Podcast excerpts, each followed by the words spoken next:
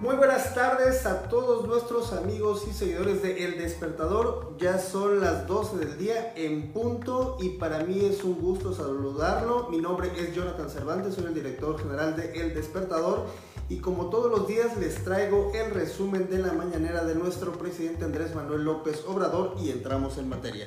Bueno, el secretario de Salud Jorge Alcocer informó cómo va la distribución de medicamentos desde que se inició esta estrategia a la fecha y se han entregado, dijo, poco más de 1.127 millones de medicamentos y piezas de curación. Que mediante 78.873 órdenes de suministro, al día de ayer se han entregado 1.127 millones 710 mil 115 piezas a las instituciones enlistadas en la tabla.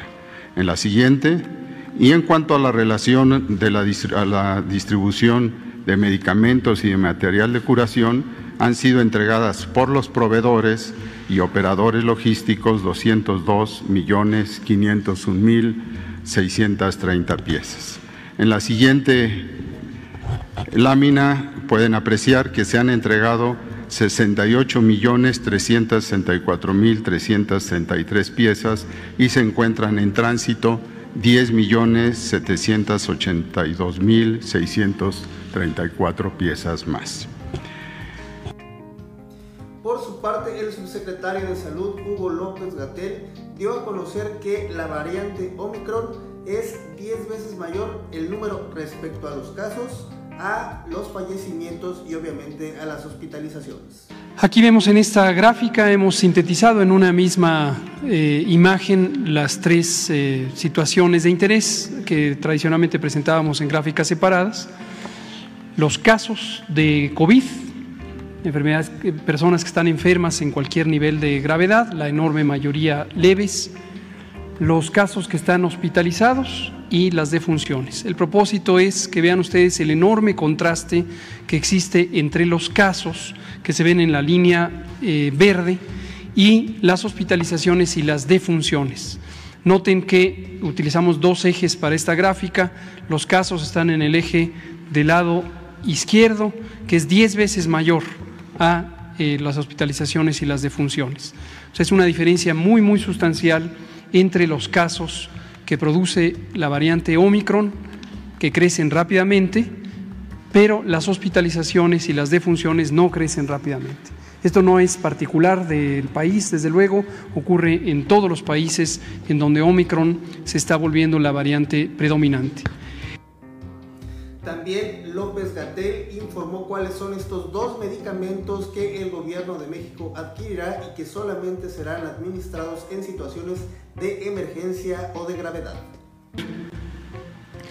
Estos dos medicamentos, molnupiravir y Paxlovid, eh, que producen distintos laboratorios farmacéuticos, son hasta el momento dos eh, innovaciones terapéuticas para el tratamiento de COVID-19.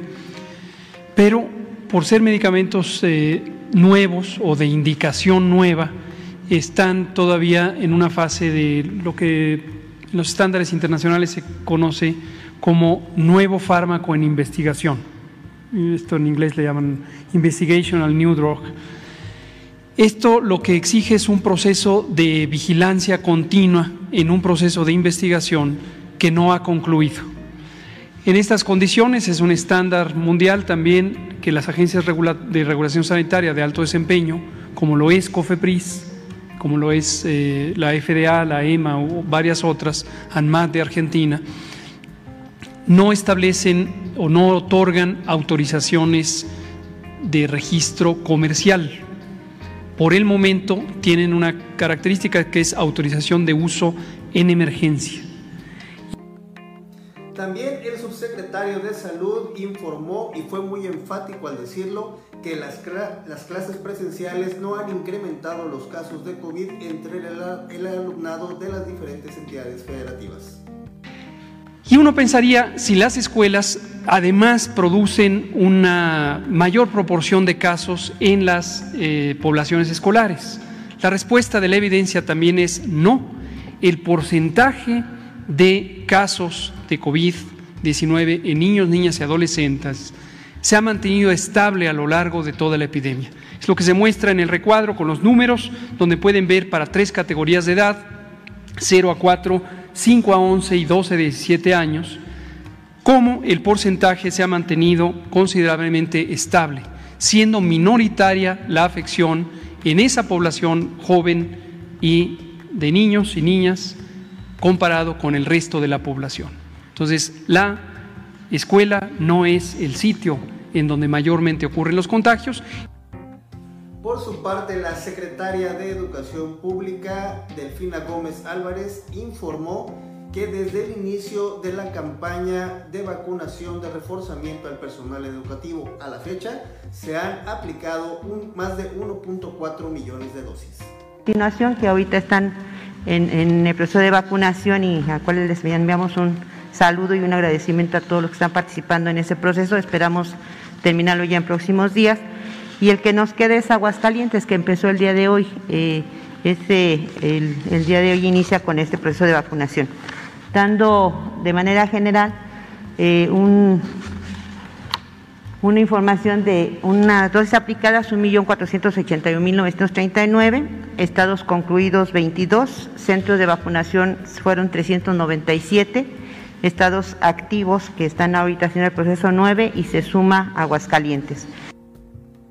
Por su parte, eh, Jesús Ramírez Cuevas, quien es el vocero del Gobierno de la República, informó el relanzamiento de la campaña de prevención de adicciones. Eh, hemos relanzado la campaña de prevención de adicciones, eh, una campaña muy fuerte que incluye la participación de músicos y de cineastas para esta, pues recrear y prevenir esta situación contra la narcocultura, contra las sustancias químicas, particularmente el fentanilo el cristal, la metanfetamina, eh, las sustancias, los inhalables, que son eh, sustancias que hacen mucho daño a la salud de los jóvenes, de los niños, de quienes consumen estas sustancias.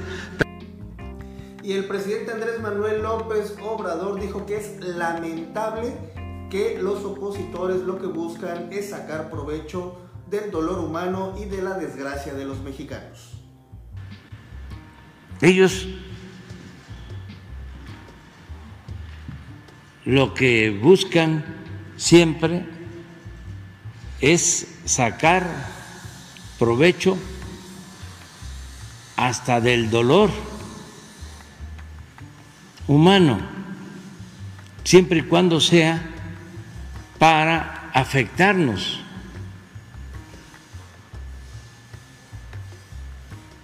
Porque son muy deshonestos. Si tenemos diferencias políticas, ideológicas, en ese plano, en ese terreno, tenemos que dirimir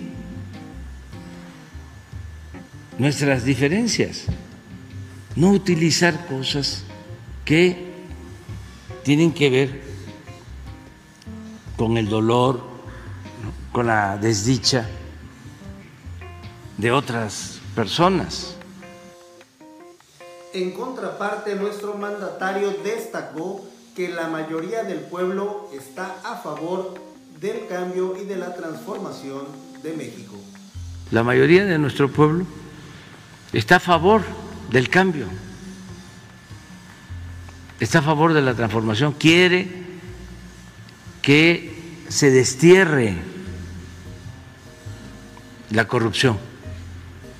La mayoría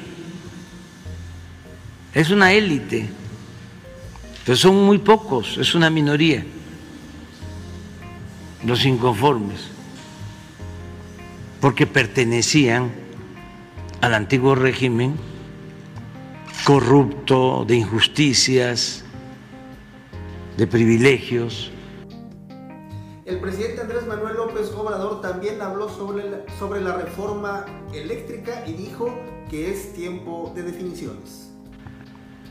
Va a ayudar mucho a la definición, porque con mucha claridad se va a saber quiénes están a favor de que se fortalezca la Comisión Federal de Electricidad, que es una empresa pública, y quiénes están a favor de Iberdrola y de las empresas extranjeras y también de las empresas nacionales que reciben subsidio en eh, el mercado de la energía eléctrica. Bueno, como usted ayer se dieron a conocer nombres de los nuevos representantes en diferentes embajadas del mundo. Y pues bueno, esto dijo el presidente ha traído buena aceptación, pero también han recibido cuestionamientos. Bueno, ayer se dieron a conocer en efecto nombres de quienes van a representar a nuestro país en el extranjero, algunas embajadas, básicamente, y pues eh, la mayoría, como tú lo mencionas, fue bien aceptada en redes sociales, básicamente, y en medios.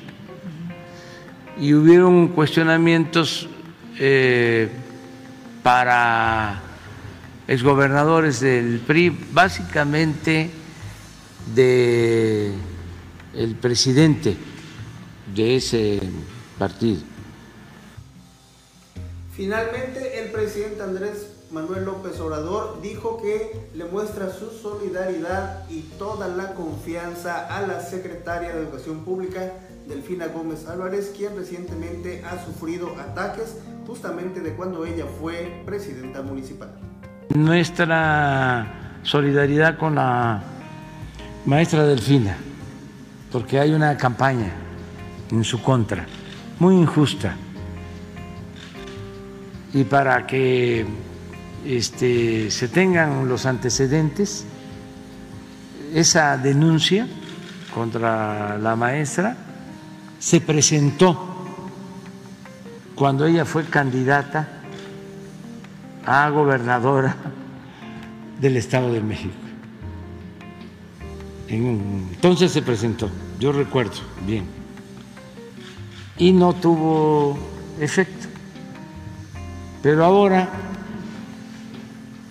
este, no sé si porque ya vienen de nuevo las elecciones del Estado de México, sí. Pues bueno, este fue el resumen de la mañanera de este martes 18 de enero, en la cual pues bueno, el presidente Andrés Manuel López Obrador y todo su equipo del gabinete, tanto de salud como de la vocería y también de la educación pública, dieron a conocer importantes datos relevantes sobre todo para el bienestar de los mexicanos. Para mí es un gusto saludarlo y espero quede usted muy bien informado. Le recuerdo mi nombre, es Jonathan Cervantes y como todos los días le continúo invitando para que nos siga a través de nuestra multiplataforma del despertador. Nos encontramos en Facebook, en Twitter, en Instagram, en YouTube en Spotify y pues bueno, por supuesto también en WhatsApp, donde no solamente les transmitimos toda la información relevante de la mañanera de nuestro presidente, sino también sobre las acciones y las más importantes de la cuarta transformación en México y particularmente en el estado de Chiapas. Pues bueno, me despido de usted y que tenga una excelente tarde de martes.